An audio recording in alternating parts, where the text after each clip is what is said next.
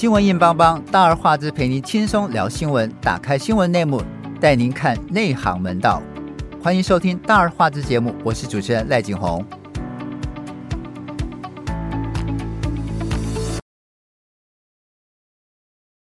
台湾大选后首场政党角力，立法院龙头之争，蓝绿白各有盘算。蓝绿虽然都不过半，但是国民党席次稍有胜优势。民进党在中央有执政优势，都想争抢国会龙头宝座。民众党则想在兼顾政党主体之性之下呢，这个争取最大利益。我们知道立法院院长后来是韩国瑜选上，哈，韩国瑜跟江启臣这一对是胜出。但是从这一场选举过程当中，可以探知未来朝野三党。在国会当中的竞合，我们今天请到资深媒体人佩佩小霞跟我们一起探讨。不过佩佩呢，因为现在还在路上哈，今天有点交通堵塞。对，那我们先请小霞跟我们听众朋友问声好。大家好，我是小霞。小霞，其实民众党最后自己推派黄珊珊出来选立法院长，是一个怎样的考量？后来柯批要求他们第一轮只投自己。第二轮开放自行投票，又是怎样的考量？哎、欸，我我觉得这件事情哦，因为黄珊珊自己出来选立法院长，他其实刚好符合了他们自己，呃，他告诉大家说我是关键少数的重点、嗯、那为什么这样说的原因，就是因为大家呃立法院的那个投票，他第一轮的投票是要。呃，取得绝对过半数，就是要取得绝对多数的。那等于说你一定要过半嘛。那一百一十三席除以二等于你要拿到五十七席票。那蓝绿虽然都过了五十的门槛，但是都差那几票嘛。像蓝的是差，呃，如果我们把那个五党籍也算进去，蓝的就差三席嘛。对。那绿的话就是那五十一席嘛。那所以等于差，呃，等如果要是要过半，等于差六票。那他势必一定要支持，呃，一定要找那个。呃，民众党来合作，嗯，那但是问题是，嗯、呃，民众党自己算盘拨得很精哦，因为大家其实看得出来，黄珊珊在从去年选战到现在为止，他算盘都是替自己拨的最近的人哦。那呃，你你看他为什么会到最后黄珊珊会决定自己出来选立法院长？很简单的原因，第一个原因就是我到时候既不投你蓝，也不投你绿，我在中间拿到最大的利益，你蓝跟绿都要来拜托我，那看你们两边拿出谁最好的交换条件嘛。好。那你们两边都不跟我交换条件，那也没关系。反正呢，到时候因为立法院他会进入第二轮选举，等到他进入第二轮选举的时候，他比的就不是绝对多数，他比的相对多数，就是看哪一边投出来的票比较多。多对、嗯，那他其实昨天最妙，呃，其实就是二月一号开议那一天最妙的一件事情，就是开议到，因为第一第一轮就是大家就如大家预期，就是各投各的，对，就各投各的嘛。那然后就没过了嘛。嗯五十四、五十一、八八对、嗯，然后七的七的，对，对，其 中有一票废票，嗯，对对对然后所以他等到到第二轮的时候，嗯、到第二轮的时候就是比相对多数了，那所以国民党就一定会赢了嘛，嗯，那所以到最后就是五十四比五十一，最妙的事情是民众党没有去投票，是，所以我会觉得第一轮找黄珊珊，第二轮他要求他的民众党都不投票。这个意思是姿态摆得很高哦，就是说你你如果呃第一轮呃当然是先投自己，让让大家知道说，哎，我们是关键少数，我们我们还很有骨气哦。是，就是虽然呃我们不是大党，但是我们还是推出了我们自己的人选。是，没错。第二轮他其实是等着别人来挖的。哎，等着别人来，可是这就是另外一个很妙的事情。对，我们都觉得说第二轮他大家是等着他来挖，可是其实中间休会的时候，就是中午休会的时候，嗯，韩国瑜有立刻杀去民众党团，他其实有点是要去跟那个民众党。当然，我觉得他可能一方面是去拉票，二方面也是去示好。就他去杀去民众党团的时候，整个民众党团人全部都不在。然后后来一问说去哪里，他们就说他们去聚餐，所以才民众团。民众党团的人就活在自己世界，根本也没在管那蓝绿两党。那因为，因为我觉得其实另外一个比较关键的原因是，因为其实立法院的结构是相对比较特殊的。它是呃，因为真正虽然说到最后真正要表决是要送大院哦，可是他在送那个大会之前，就是送立法院的礼拜二跟礼拜五的大会之前，他其实要先经过在那个各委员会里面的排案审查。那各委员会的排案审查有一个很重要的工作叫做招委哦，是对。那所谓的招委，其实过去招委就是呃，以前在民党独大的时候，他们有几种做法，就是。他们会协调，因为哦、呃，有时候他们可能比较重要的委员会是比较重要的委员会，像什么外交、国防、对内政是，然后经济跟财政这几个都算是大的委员会哦。嗯、然后通常都是新科立委们要挤破头的那种委员会。嗯、那这四个委员会通常大部分他们到最后都是采取蓝绿协调。那因为他招委会有两个人，所以他通常会有一个正的跟一个负的。那在过去的时候，呃，过去嗯。蓝大绿小的时候，就是蓝可能配来一个正的，然后配一个绿的负的。嗯哼。那后来到那个绿大蓝小的时候，就是一个绿一一个绿的正的，然后配一个蓝的负的。那因为今年现在情势又搬回来，又变成是蓝大绿小嘛，所以呃，按道理来说，如果要是是照过去的往例来说啦，通常都会一个蓝的。为正，然后另外一个绿的是为负的。是，那因为其实呃，老实说，因为民众党这八个人里面，黄珊珊不是不了解议事规则的人，所以他很熟，就是他还蛮熟的哦。那他在这种状况之下，他一定他们会希望说，可以尽量多争取到他们在委员会里面的招委的席次哦。那为什么招委席次对这几个立委来说很重要哦？其实很重要的一件事情，就是因为第一个事情是招委他可以决定那个法案。什么时候排，排在什么时候的议程，嗯、然后呃，他在议程的程序上面是会有一些决定的权利的。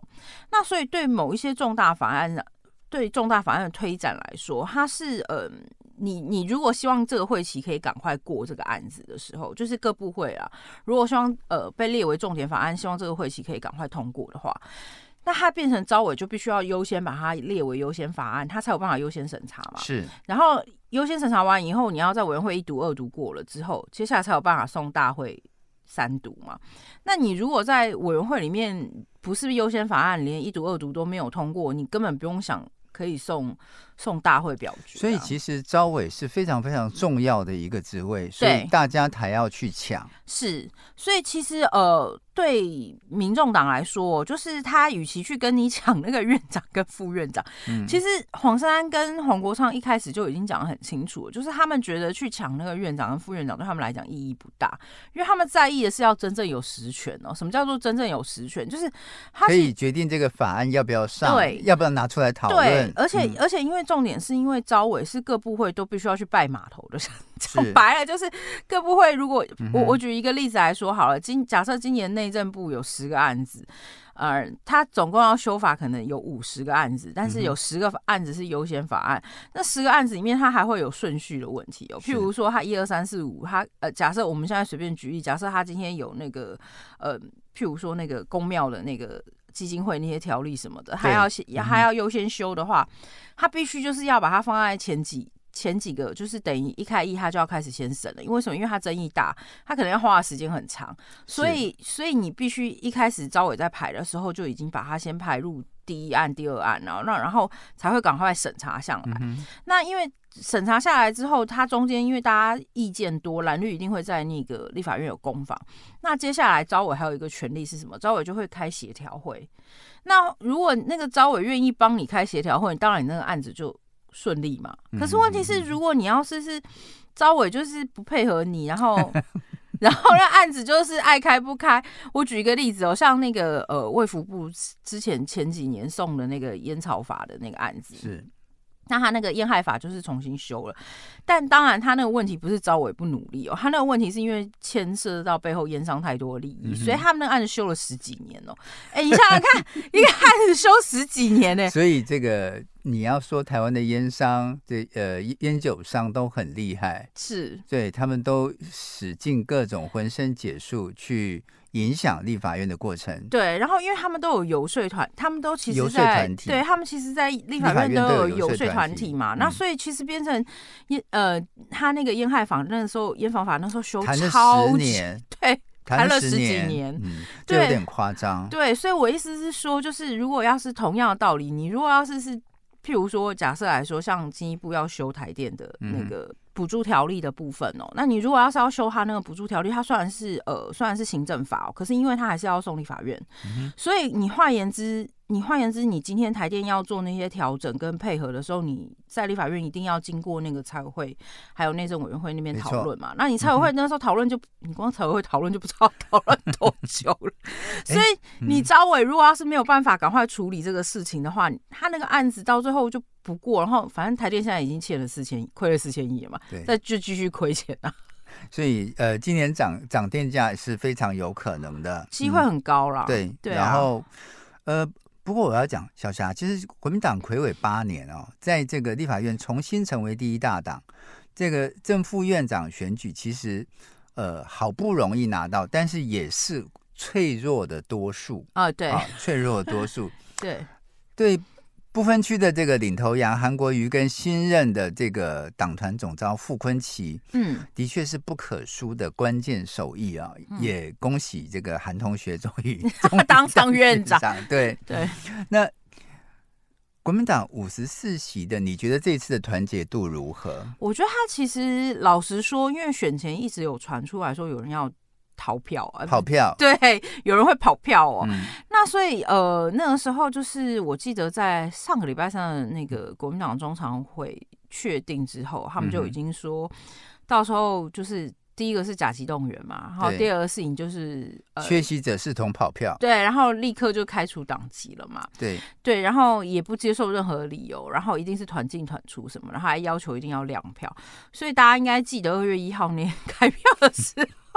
就是，其实按照道理说，在民主国家亮票是违法的。但每次我们 要选立法院长的时候，你就会看到那些立法委员明明就修法的人。是这个，这个在全世界也是奇葩哈。对就，就是明明我们所有的选举都要求呃不记名投票，对，是秘密投票，是秘密投票。但是只有我们的立法院是每一次他选完，他都要刻意的亮出来让大家看，知道说表示说。我很忠诚，我并没有跑票。对，这个是其实是错误示范。对，这完全就是一个错误示范。然后，但问题是，呃，那些立委就 是。嗯就到最后还不是一样，嗯、就都亮了票嘛。嗯、然后到最后就五十四票都确定票票都有入轨嘛。嗯、那但是问题是那是选立法院长这件事情嘛。嗯、那你接下来各党团呃各党团在召开就是优先法案，然后要推动优先法案之后，然后在各招委会委员会里面推案的时候，蓝绿有没有合作？还蛮常合作的啊。我我随便举一个例子来说好了，像。呃，像上次修那个环团法的时候，他们其实就苏巧慧为首嘛，然后再搭配了一个蓝的立委，我忘记那个蓝的立委是谁，但就是他们就是一两个人一起推一个修正案出来，然后后来他们就分别去找蓝绿签名，然后后来那个案子我记得就很顺很顺利的就过了，嗯、对，所以换言之，其实嗯。呃他们在就是蓝绿两边的，在各法案跟各委员会里面会不会有合作？当然会有合作啊。那我觉得他那五十四席会不会团结？我觉得很难啦，因为老实说，各立委他尤其像是区域立委，他有他区域自己的要解决的问题哦。所以在这种状况之下。你你说他是不是真的团结？可能在部分重要就是要表态的案子上面，他一定是团结的啦。但是问题是，嗯、呃，我觉得今年这个会期还蛮可期，就是 精彩可期的，应该会有各种奇妙的事情发生。小强，你看，其实民进党的立委许志杰说，这个民进党团是用平常心看待这场选举，对绝对不会患得患失，不可能整天随黄国昌起舞啊。这个讲得非常明白，你怎么看？呃，我觉得他讲的其实也是对的，因为相对来说，你虽然民进党不是过半的最大党哦，嗯、但是他还是第二大党，他还是有五十几席嘛。嗯、那我觉得他接下来就是要看各党团他们要怎么在他的委员会里面做分配席次的部分哦。那大家要怎么抢，要怎么调，这个接下来就是委员会呃各党团要想办法去处理的事情哦。嗯、那民众党讲白，他只有八个人，哎。立法院也就八个委员会而已啊，你一一个委员会就 平均一个就没了。哎，你想想看，如果是八个委员会，一个平均一个，你根本没什么力气耶，你也没什么力量啊。对，那你要八个全部都放在同一个委员会吗？你也不可能全部都放在同一个委员会啊，因为这样对对，事实上也是不合理的分配嘛。嗯、那如果你要是是。你要是分散了，呃，战力就不集中了，就没有什么战力可言。那你要是都集中了，那你其他的法案你又不可能不顾，所以你到最后要怎么办？嗯，对。尤其是我，我在这个选举前一天突然听到这个，呃，他居然有可能推黄珊珊出来当院长，然后、呃、希望跟民进党做一个妥协或者是一个合作交换，嗯、然后让民进党去当副院长。我听到这个消息的时候不敢置信，但是 选完之后，这个消息真的跑出来了。是，然后由呃柯建明跟这个呃民进党的其他立委都证明了有这么一回事。呃，情况怎么样呢？我们先休息一下，听一段音乐，音乐过后回来。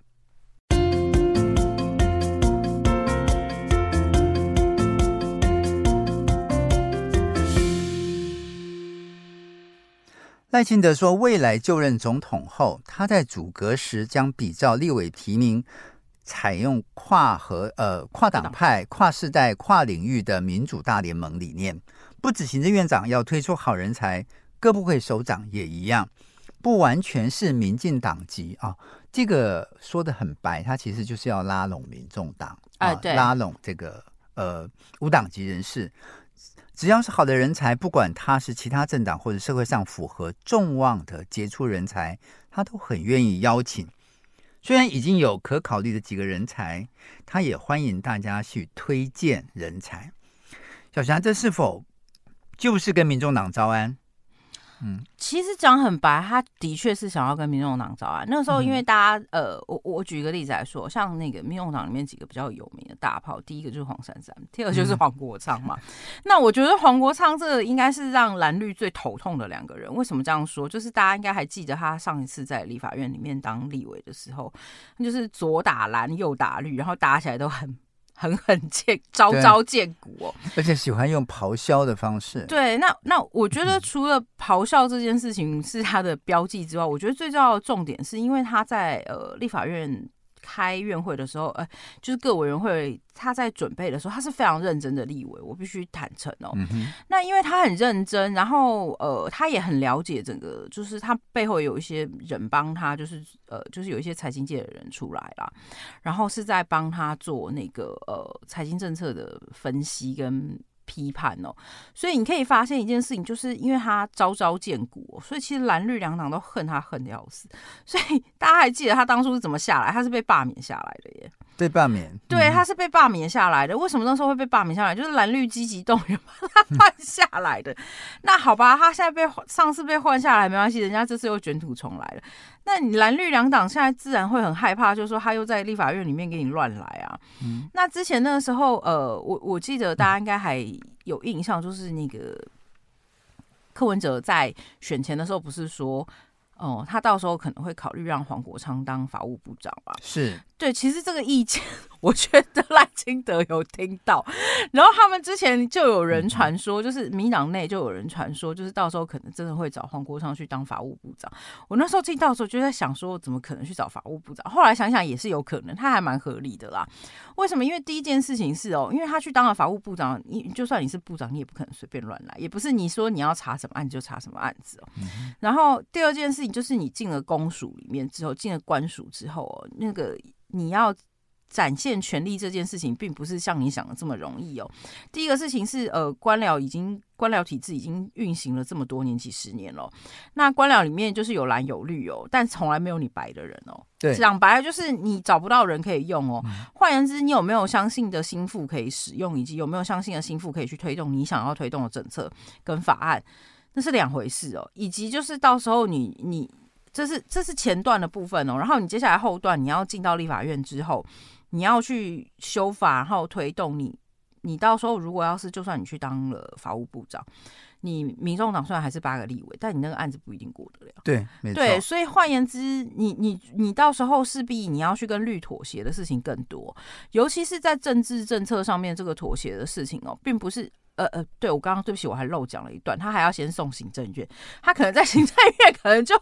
先被打回票了，没错。对，所以所以你送完行政院之后，你才有办法进立法院。换言之，你并没有像他想的这么容易啦。我觉得，我觉得在选前，赖清德跟苗博雅跟林亮君会面啊、哦，他就有提出这些呃，希望向民众党递橄榄枝的这种嗯、呃，虽然不是说助攻啦，但是觉得嗯、呃，这样的情况的确是向其他党派招安。是，嗯，那你看苗博雅跟李亮君好像都是以前市议员嘛，是，而且都是青绿的市议员啊。哦，所以所以，把他们招进来很正常啊。对，所以他就是小绿啊。如果要是从这个小绿的立场来看的话，对，而且他们现在呃就没有市议员当了嘛。对，哎、呃，除了没有市议员当之外，我觉得他现在的状况是呃这两个人。因为他们两个都还年轻啦，然后所以呃，下一届会有什么安排，或者是他接下来会不会让他在党职有一些安排，都是很难说的事情。让他们离开原来的政党，什么对对对对，激进啊，实力啊，对对对对对，都有可能啊。所以其实换个角度来说，嗯、而且讲到实力，实力现在连办公室都租不起了，嗯、那个党已经整个泡沫了，所以他势必得要 找一个 NR 的。位置来做，要不然你知道，就是其实在这次选举之前，新科立委报道的时候，呃，画面看到是韩国瑜主动去拥抱黄国昌，绿营的蔡其昌也主动去拥抱蔡其昌，呃，黄黄其昌突然之间，呃，就黄国昌了，那突然之间喜欢拥抱的黄国昌变得好抢手啊！就就是我说，因为现在就是要做一场戏嘛，但是实际上。好，大家也都知道一件事情，就是立法院那些人，就是嗯，大家在台面上打打架，然后演了一场戏，下面都常常手牵手一起去喝酒嘛，那是 过去一直以来的形态嘛。那但因为黄国昌就不是，而且大家不要忘记，黄国昌就是已经被记恨，就是黄，我相信黄国昌一定很记恨之前那些事情啊，包括他被罢免，没错，然后包括他家被拆嘛，违建被拆嘛，他到现在不是还是很在意说。我家都拆了，你赖清德你家的那个公寮，对，都到现在都还没不动。然后他那天拆完以后，他还说要在那边放一个纪念碑。你就知道黄国昌其实非常在意这些事情。好，其实有一个让大家看到的是，游锡堃选输之后，他立刻辞去立委，对，然后说宣布退休。但是事实上，他事前接受媒体联访的时候，他还没，他说他强调自己。还没有获得民进党团正式推荐成为院长。他说：“如果之后正式推荐，欢迎我去的，我都会拜票。”但是被周玉蔻问到，万一没当选，会不会辞不分区由王一川递补的时候，勃然大怒啊！在那个呃周玉蔻的节目当中呢，两个人吵得不可开交。对，尤其坤轰周玉蔻说：“你不要以讹传讹。” 讲了至少五十遍，对。然后呢，他说这是陷阱题。然后周玉蔻则回呛，尤是在羞辱主持人。哈，他说这本来就是存在的问题，你选不上，你就应该把这个位置辞掉。是。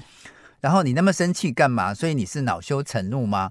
让让听众完全是错愕不已啊。对。然后小霞怎么看？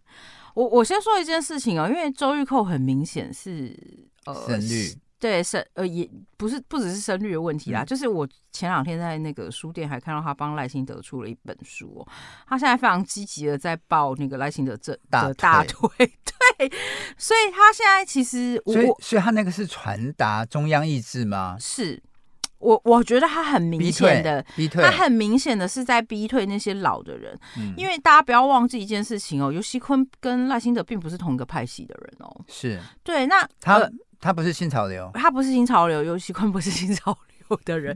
对，那换言之，其实其实老实说，而且游锡堃现在他们自己的派系已经相对弱势。他早年像林家龙啊那些人跟他同个派系，后来呃就。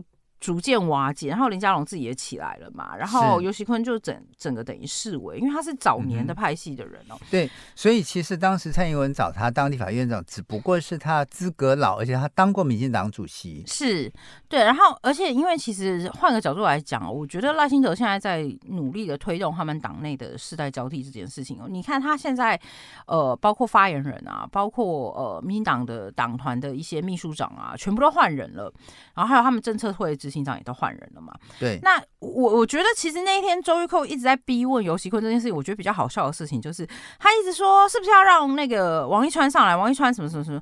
然后，但实际上我觉得周玉蔻可能忘记一件事情，就是周那个王一川前面还有一个王正旭哦，是那个他是那个长庚的医师哦，人家是那个有有有医药背景的、哦，那人家要要补也是先补，他也不会先补到王一川哦。所以后来是王正旭上啊。对，当然是王正旭上啊。那问题是出来选副院长的那个蔡其昌，人家是区域立委，他不可能辞掉的啊。没错。对啊，那如果他要辞掉，他们要整个区重选，而且民党这次在台中选这么辛苦，就是蔡其昌已经被吓死，我不相信他这次会。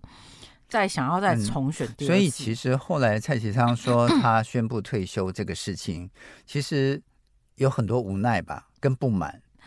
嗯，我我我我觉得他这个事情应该这样说，就是因为第一个第一个事情是，呃，蔡其昌他已经在民党那在。嗯在已经在那边就是就任很久了，嗯，就是他在那个台中一选区已经很久，他其实地盘还蛮蛮稳的，嗯，但是他这次对上对上蔡碧如，居然打的这么辛苦，这么惊险哦，那只代表一件，对对，他是险胜哦，那只代表一件事情，就是蔡祥自己知道，就是。当然，那不一定是完全是蔡启昌的问题，因为他在地方生根非常久哦，那他地方服务也做得很好。那他自己也知道有一个很大的问题，是他来自于民进党的包执政的包袱嘛。嗯、那换言之，如果他要是继续下去，我我觉得对蔡其昌来说，他其实也资格已经够了，到可以出来选不分区，他也没有必要每次。因为大家知道区域立委选举是很辛苦的，是很辛苦的，要花很多钱、对很多精神，对，然后要拜票，动员家里面所有的人，大大小小都要出来帮忙。嗯、所以换言之，我觉得对蔡其昌来说，他说的那个退休不一定是真的，就是不干立委啦。OK，, okay 对，好。呃，其实，在这个两人争吵之中，我们看到的确，民进党所谓的周玉蔻的确实存在的问题啊，也是世代交替。对，不过，呃，就算这样子，未来民民进党面对这个朝小野大啊、哦，然后面对这个国民党呃的立法院长，是不是会有很多排定议程上的程序中，不再把立法院当作是行政院立法局？好，我们先听一段音乐，音乐过后我们回来。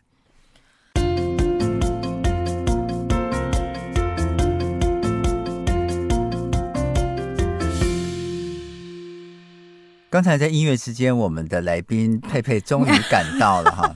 他其实是呃，刚刚说了一个理由，我我们都可以接受，就是他昨天真的到立法院现场去观察整个立法院院长的选举，所以今天就晚起就迟到了哈。OK，谢谢你找的好理由。Okay. 我是去看热闹。大家好，我是佩佩。是佩佩，其实。选举结果，呃，一如先前所料，哈，是韩国瑜当选。但是，民众党在选，呃，大选完之后，曾经提出所谓国会改革四大原则。黄国昌在脸书发文还表示说，除了台湾民众党的四大原则之外，呃，比如说将建立听证调查、强化人事同意、利益冲突的回避以及财务公开透明之外，还要加一个重塑。委员会中心主义，也就是单一立呃单一赵委的这种呃改革，也是国会改革的重中之重。当时我还记得，这个尤锡坤还当场呼应哈，不过随即民进党国会呃国会党团就就打脸说，我们从来没有没有这样的想法。蔡其昌还说，这个呃他认为目前台湾没有单一赵委的空间，你怎么看？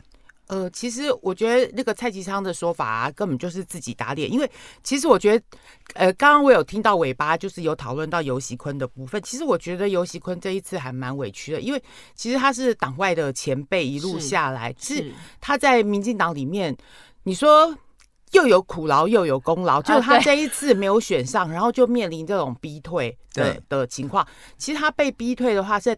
党党内其实就是对于呃，因为他那个民众党不是有邀请韩国瑜，然后也有邀请那个呃尤喜坤他们这一组，就是要去面试，谈谈他们的国会改革的理念。没错，没错。但是党内里面很多人都觉得说，尤喜坤你干嘛要去被呃民进？被民众党被柯文哲羞辱，他们因为他们实在是太恨柯文哲了，所以他们觉得这个根本就是羞辱，所以很多人认为说他不要去的。但是后来游戏快他这个人就是憨憨的，你知道，他又觉得说啊，我以后是比较老好人。对，如果我当了院，万一我有机会当院长，这个关系还是要先做好嘛。所以他就想说，哦，那我释出善意去，就去了以后，没想到人家根本也不投你呀，让 人家投黄珊珊，结果他。他就是第一时间立刻就在脸书 PO 了辞辞、嗯、那个辞呈这样子。对，那像这个单一单一呃赵伟志这个部分，其实蔡其昌他们呃。尤其坤自己在脸书上面，后来他被呃蔡其昌就是讲说什么意见相左啊，这一些党团里面没讨论之类的。他后来也有在脸书上面讲说，他也知道他自己被骂惨了，可是他有提出了两点证据，一个是说在第九届立法院的第一次的会期里面，民进党团自己有提出来。那个修呃，行政院立呃立法院组织法的修正草案，里面自己就提议说要单一赵伟智，哎。好奇怪哦！这是民进党团第九届立委的时候自呃第九届立法院会期的时候自己提出来，然后现在不要了。对，一看到尤熙坤去呼应人家黄国昌，嗯、他就说没这回事、嗯。你看，所以就是执政了以后，他就觉得这个不好用啊，他还是要自己掌握在手里才好用啊。对啊，因为第十届上一届的时候，他们就是反正就是他们一党独大，所以所以呃过半数嘛，一党独大，对，所以他现在居然就是浊世今非这样子，然后尤喜坤就就就。就背了一个大黑锅，而且尤喜坤他自己后来在脸书上还有举证，就是像美国、德国、日本、法国，人家。里面的国会全部都是单一赵伟制，对，然后由多数对，然后由多数党的去当担任赵委或者是主席，可是反正这些就是变成他的罪名就对了。但老实说，我觉得单一赵伟制这个事情也有点不太合理啦，因为说实在话啊，因为我讲白了，如果要是今天那个赵伟今天临时生病发高烧，还是有什么 家里有什么紧急重重要事情，他必须要请假的时候，你还是需要有一个人来代理啊，还有副招委啊，啊，对，所以。所以你现在因为有副招委才有办法做这些事啊，但你如果要是变成单一招委制的话，嗯、你等于你那天要开会之前，我还要先找一个招委出来当代理耶。是，只是效、欸、为了效立法效率啦。是啦。哎、欸，小霞，其实国会改革喊了很多年啊，但是立法院依 依旧天天上演疯人院啊。其实我觉得，呃，所有的媒体记者把立法院当做疯人院，不是没有原因的，因为大部分民众其实并不知道立法院。立法立委在立法院的恶行恶状，虽然我们有国会频道，但是因为很枯燥，很无聊，大部分都不会有人去看。对，对大不会有人去看。你知道，就是我后来发现，嗯、呃，大陆一些对台研究机构，他们是每天盯着看的，而且还做笔记，比我们还用功。他们比我们还用功，所以每个立委发言有没有料，他们都知道。哦，反而反而是在台湾没有人看，因为大家觉得那个。太枯燥，太太无聊，然后再来对法律跟呃里头的条例，他没有那么的花那么多精神去理解、去了解你到底你的立场是什么，你为什么要提出这个改革？对，然后再来是他们会很喜欢看官员被骂。你是说 你是说台湾的民众还是大陆？就台湾的民众喜欢看到官员被骂，哦、对，嗯、但是他他并不知道他他骂他是为了什么？对。对的，不过我们跑这个立法院的这个这个记者哈，其实几乎各个部门都是派最菜的新人去跑立法院。磨练，对。对，名曰是这个磨历练，其实是折磨哈。因为我每次去立法院内政委员会，我都会觉得那那些美眉们很可怜，他们我那我还记得那时候在疫情期间，大家又要保持距离，是。其实根本就挤在一起啊！那就那么小的地方，你要你你你要躲去哪里？然后 每个人都戴着口罩，是。然后呃，那个立委来的时候，或者是那个呃总召来的时候，他们我们都要蹲下，因为怕挡到镜头。对啊，因为电视台要先拍，他们要读访，先读访，电视台要先读访。然后甚至连上尿尿洗手间的时候，我们都要堵在那个洗手间门口，因为要趁那个时间赶快问他一些问题。对对啊。然后最好笑的是。就是当他当他们读访完，他们立刻一窝蜂的就散了。对，所以从来不会有人想恋战立法院，也不会想人有人想去做功课，剩下就文字媒体。对，嗯，这是很很枯燥的，一直听。对，剩剩下纸媒。然后更妙的是，会有特定立委去护航部会，比如说像嘉义的王美惠，哈，就会固定护航陆委会。跟海基会，对，明明他对两岸完全不相干，这个老太太她也完全不懂两岸，但是呢，只要是陈明通上台，呃，被咨询，他一定是护航到底，然后不管是台上台下哦，他都会他会用吼的，你知道吗？呃，他就是那一种那个像菜市场的大妈那样子啊。对啊，啊，就是这样了，就是这样了，你不要再讲了啦。就就把那些我还记得是洪孟凯，嗯，好，就是一些新科的那个新科立委，那个国民党立委蔡娇啊。改下去啊！对，他就用欧巴桑那种大姐大的那种说：“哎呀，你不要再讲啊，你不懂啊。” 是吧？对。然后我们想，哈，这是怎么回事？然后陈明通上台讲什么？啊，那都丢啊啦！哈，我心想，这什么这什么？真是鬼打架！真是，就是他们不是以以专业问的，他们是以他们是真的是来护航的，护航是啊，太明显了，是啊。然后等到。等到这也是招委的权利啊，所以为什么要选招委？大家为什么要争招委？就是这样子啊。等等到他一肯定，陈明通立刻那个屁股就上翘了，嗯，你知道吗？立刻就两个一搭一唱就对了。我们觉得，哎，这是在演什么双簧？这哪里是直选？你根本就是在捧他。对啊，对、嗯、对，明明他做的就是天怒人怨，然后 你你又要在在那个立法院这样公开，所以我会觉得，呃。去听立法院，甚至是去跑立立法院的记记者，记者都不敢把这些恶行恶状真的写出来，因为，嗯，那老实说，写那个应该也会被长官退稿啦，就精神分裂啦。对，因为长官第一个反应就是说啊，那不就是他平常在做的事情，写那个来干嘛？但是我觉得大部分的民众他们是对这个没有。没有感觉的，没有印象，但是、哦、是啊，对，但是我们我们我们真的希望就是你看，呃，不但是民众党八席哦，这次有很多明星进入，嗯，四成的新人。进入立法院，你看，呃，光是韩国瑜韩同学，还有问世间情是何物，还有谢龙介，对，一生一世监督你，对，在芙蓉王这些人，对，包括黄珊珊跟这个。呃，黄国昌，这都不是善茬哈，对，对这些都这些呃，应该说不止八个明星哦，就是这不是八仙过海啊，嗯、就是的各各显神通。我们会呃预期三月份的这个新国会会非常非常精彩，会很乱。现在立法院的记者已经开始都头大了，对，会很乱、啊。他就想说，天哪，以后光是看朝野协商，而且还有一个民众党，就是你他就是反复不定。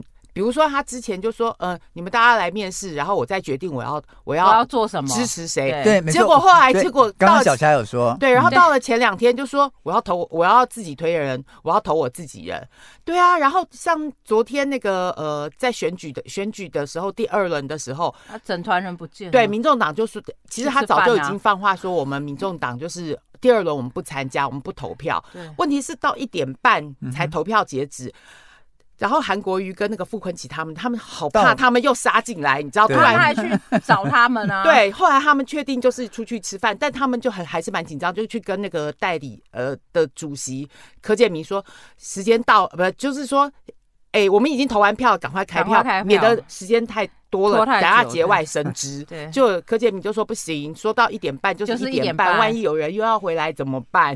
对，结果就一直在那边哭号，等到一点半开票，很正常。幸亏民众党没回来。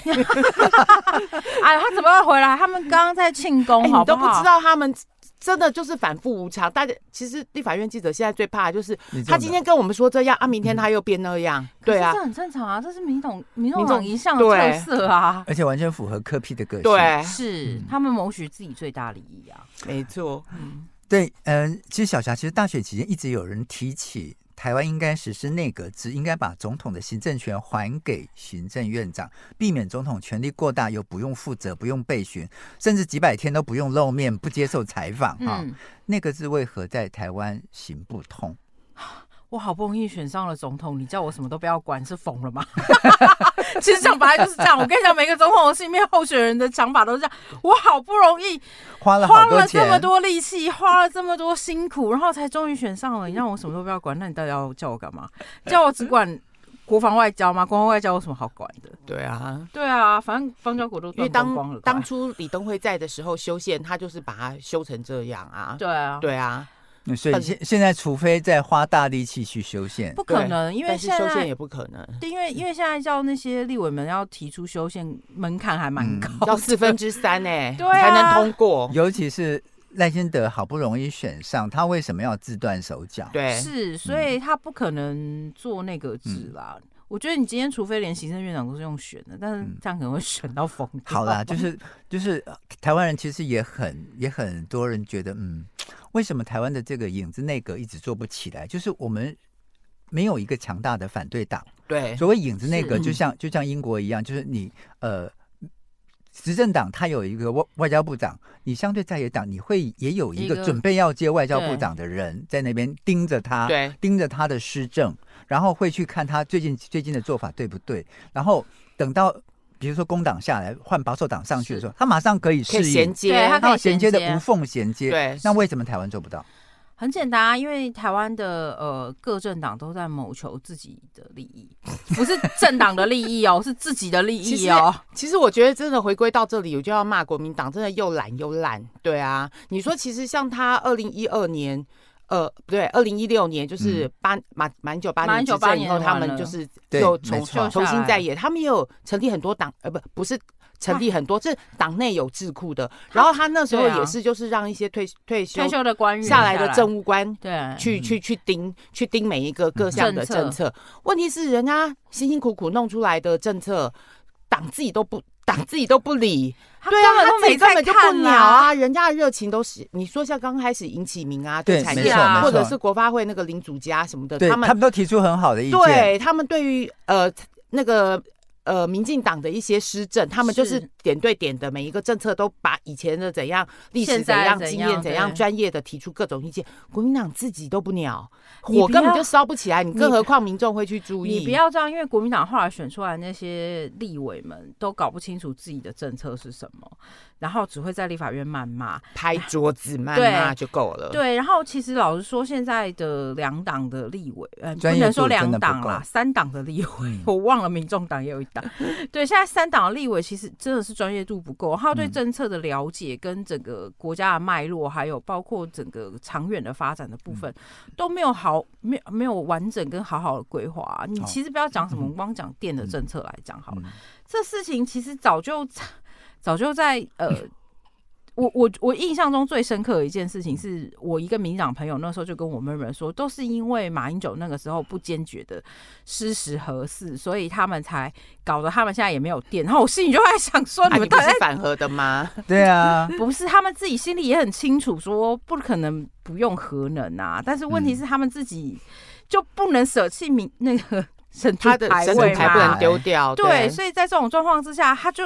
啊，我觉得他们现在就已经没有所谓的。他们应该去林英雄家里自卫，应该不如把林英雄杀了，可能比较快吧。好，小夏给你两分钟做总结，因为你昨天有到有到现场，我对，给佩佩给佩佩佩佩。嗯，呃，其实我觉得接下来的话，三党不过半的立法院，大家真的就是。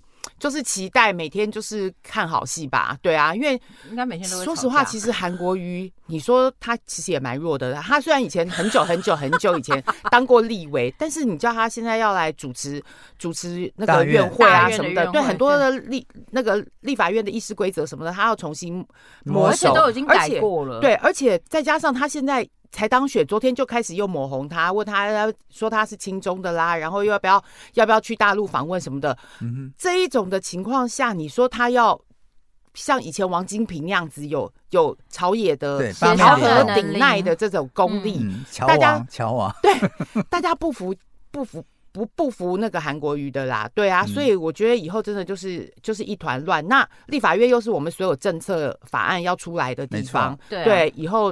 真的，大家就是走着瞧吧，对啊。对，其实我觉得民众最痛恨的是，平常我们看到立法院吵吵闹闹，像疯人院，嗯，他根本就法案一条都不通过，但是都是在加开会期的时候，一天通过几十个法案，几百个，对。对然后所谓的彻夜通宵、通宵、通宵，这个、这个、这个战斗审法案，根本就是他只要党那个党鞭举举手、举圈，或是举举叉，然后他们跟投票，嗯。但民众就会觉得，那我当时选你干嘛？而且委员会都不讨论啊，对啊，直接就进覆二读，很多争议性大的案子，对。尤其是在民进党执政过去八年，太多这种法案这样通过了。那你到底当时在选举的时候，你跟民众答应过什么？对。我我觉得这个是会让民众觉得很寒心的。是没错、嗯。好，我们今天谢谢佩佩，谢谢小霞到节目当中来，谢谢你的收听，我们下次同一时间再会，拜拜。